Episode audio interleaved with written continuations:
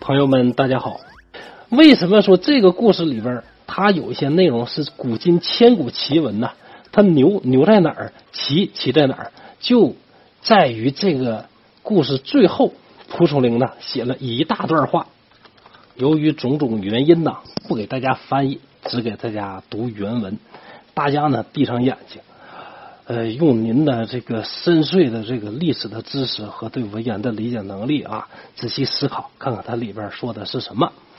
蒲松龄同志啊，在《聊斋志异·黄九郎》这个故事的最后写了这么一段话，是这么说的：叫男女居士为夫妇之大伦，造师互通，乃阴阳之正窍。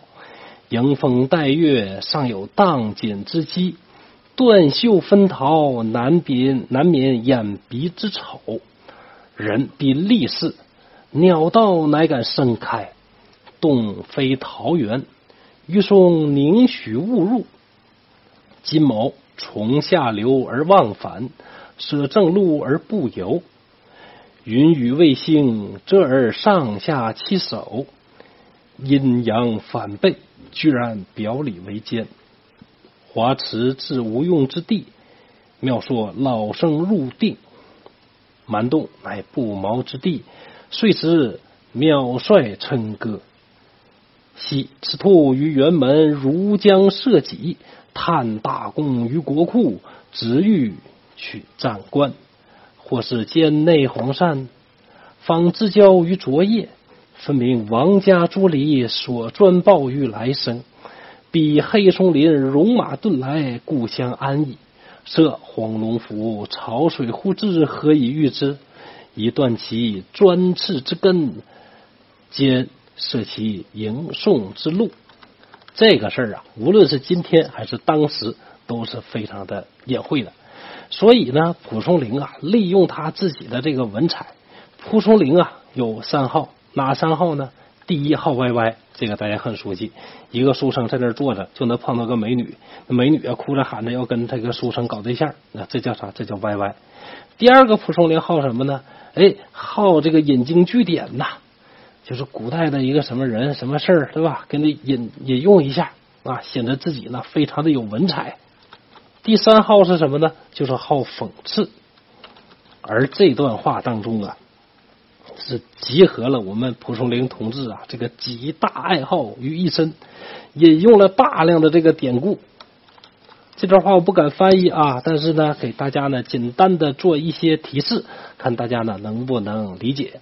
刚上来是怎么说呢？说男女居于一室，这是夫妇的天伦啊，这是好事啊，阴阳互通，对吧？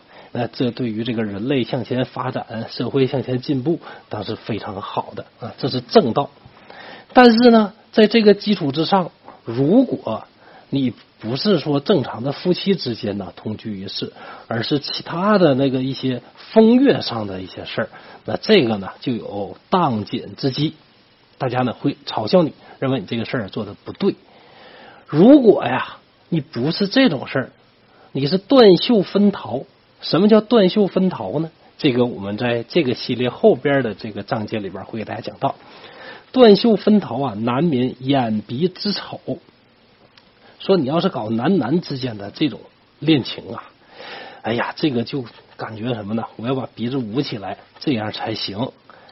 人非立誓，鸟道乃敢盛开？那要不是大力士的话，这么窄的路，你怎么能够开辟的开呢？如果不是桃源洞的话，那为什么会有人呢？这个误入在这里边呢？现在呢，某一位同志啊，就是说我们今天这个这个黄九郎里边的故事主角何子潇同志啊，他是从下流而忘返，舍正路而不游。你有放着好好的正路你不走，对吧？对外说什么呢？说你这是老生入定。啊，我老生啊，我呀不好女色，所以不好这口。实际上呢，你是干什么去了？对吧？蛮洞乃不毛之地，遂时秒帅称歌。这个秒帅是谁呢？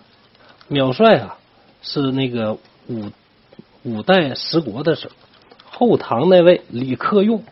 李克用啊特别骁勇啊，特别特别善于啊用兵，因为啊他有一只一只眼睛失明，所以啊这个人们呢把它称之为独眼龙，就是所谓这个秒帅秒嘛，就是一只眼睛。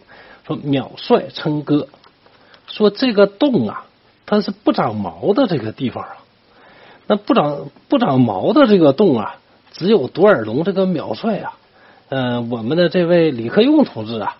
那他才能在这儿呢，这个挥舞他的这个武器呀，深入这个不长毛的洞。细赤兔于云门，如将射戟，什么意思呢？就说这个赤兔马呀，它不在辕门的里边，它拴在辕门的外边，就像啊，把这个赤兔马拴在这儿啊，好像要射戟一样。那意思大概就是说什么呢？这个赤兔马呀，在辕门的外边啊，磨来磨去，磨来磨去，哎，它也不往里边射这个箭，射这个戟。探大功于国库啊，那个就是春秋时候的事了啊。呃，大致呢就是说，从国库里边呢，这个探出你的手去取东西。后边兼内黄鳝啊，也是一个典故。最经典的就这句啊，他这真的太毁三观了啊！比黑松林，戎马顿来，故乡安矣。什么意思呢？我讲一讲啊，大家自己去理解领会。在黑松林里边那个洞啊，万一呀，戎马遁来，就是你走进黑松林里边一个洞口，结果呢，遭遇了埋伏啊，身穿红色衣服的大军呢，突然向你杀来，这个呢，呃，虽然说也不太好，但是呢，还是故乡安逸，没什么太大的问题。下一句，设黄龙府，潮水忽至，何以御之？前边说了，如果说这个黑这个黑松林里边啊，长满了茂密大松林的这个大森林的这个洞口，呃，你如果呢在闯这个洞的这个时候呢，呃，假如说呢这个突然了，这个来了一波红衣服的大军对你呢进行了这个包围突袭，那这种事啊，应该呢还没有什么大碍。但是呢，假如说呢这个。你呀，这个杀的是一个蛮洞，就是不毛之洞，就是呃旁边呢也没长什么花，没长什么草的，那么光秃秃的这么一个洞。那这么一个洞啊，如果是突然黄色的潮水啊向你涌过来啊，这样的话呢是无论如何也无法抵挡的。要想解决这个问题啊，就只能什么呢？断其专刺之根，把这个专刺的根呢给它断了啊。兼设其迎送之路，什么意思呢？把这边这个专刺之根呢给它断了，把那边啊迎送之路啊，能进来这个这个地方，把这个给它堵上，那边断了，这边堵上，这个问题才能解决。